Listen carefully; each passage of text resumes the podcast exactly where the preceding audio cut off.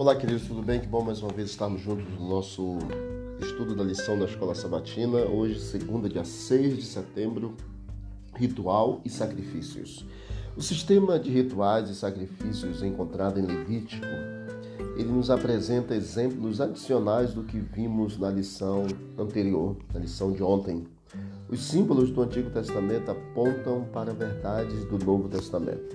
Embora os leitores modernos da Bíblia eles ignorem esses rituais, eles contêm verdades espirituais importantes e de grande valor para os que estudam os rituais que estão descritos no Antigo Testamento.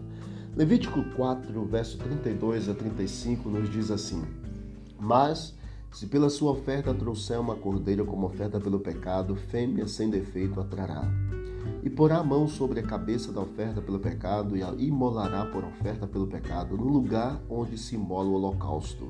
Então o sacerdote com o dedo tomará do sangue da oferta pelo pecado e o porá sobre os chifres do altar do holocausto, e todo o restante do sangue derramará à base do altar.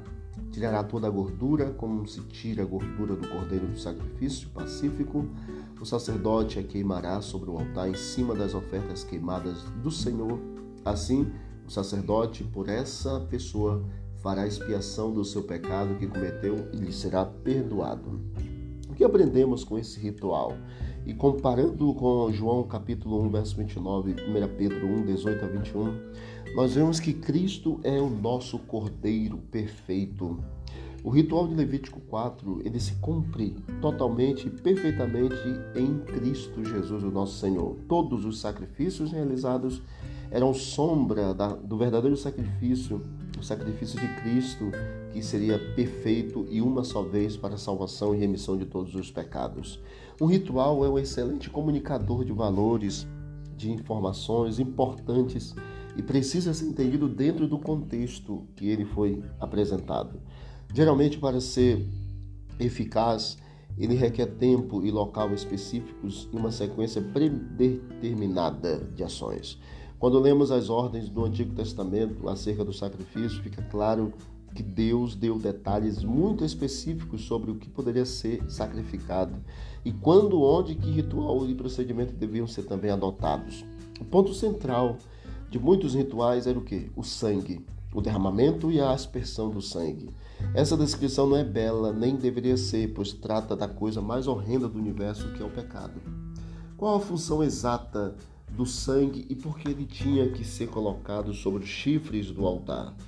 Embora a maioria dos rituais é, associados ao sangue, aliás, ao santuário, apareçam em formas prescritas, ou seja, há instruções de como fazê-los, eles nem sempre incluem todas as explicações. Talvez seja por é, porque os povos já entendiam que tudo aquilo que apresentava e que significava. Afinal, o povo de Israel compreendia o significado do sangue, Levítico 17, verso 11. Contudo, em Levítico 4, 32 é, a 35, o texto que nós lemos, ele contém uma explicação importante. Diz assim: O sacerdote por essa pessoa fará expiação do pecado que ela cometeu, o pecado lhe será perdoado. O sangue era essencial para a expiação, o meio para justificar os pecadores diante do seu, de, de um Deus santo. E os sacrifícios são tipos, modelos da morte e do ministério de Cristo por nós. O sangue e sem derramamento de sangue não há remissão de pecados. Então, havia uma necessidade do sangue, porque o sangue é exatamente para a remissão dos pecados. E Jesus pagou a sua a tua penalidade, a minha penalidade, exatamente com o seu sangue. Que Deus nos abençoe e que aceitemos aquilo que Cristo fez por nós. Vamos orar. Querido Deus, obrigado, Pai, pela salvação em Cristo, pela remissão dos pecados, pelo sangue de Jesus. Que o Senhor continue purificando a nossa vida e nos ajudando em nossa caminhada. É o que nós te pedimos e te agradecemos em nome de Jesus. Amém. Que Deus abençoe e vamos que vamos para o alto e avante.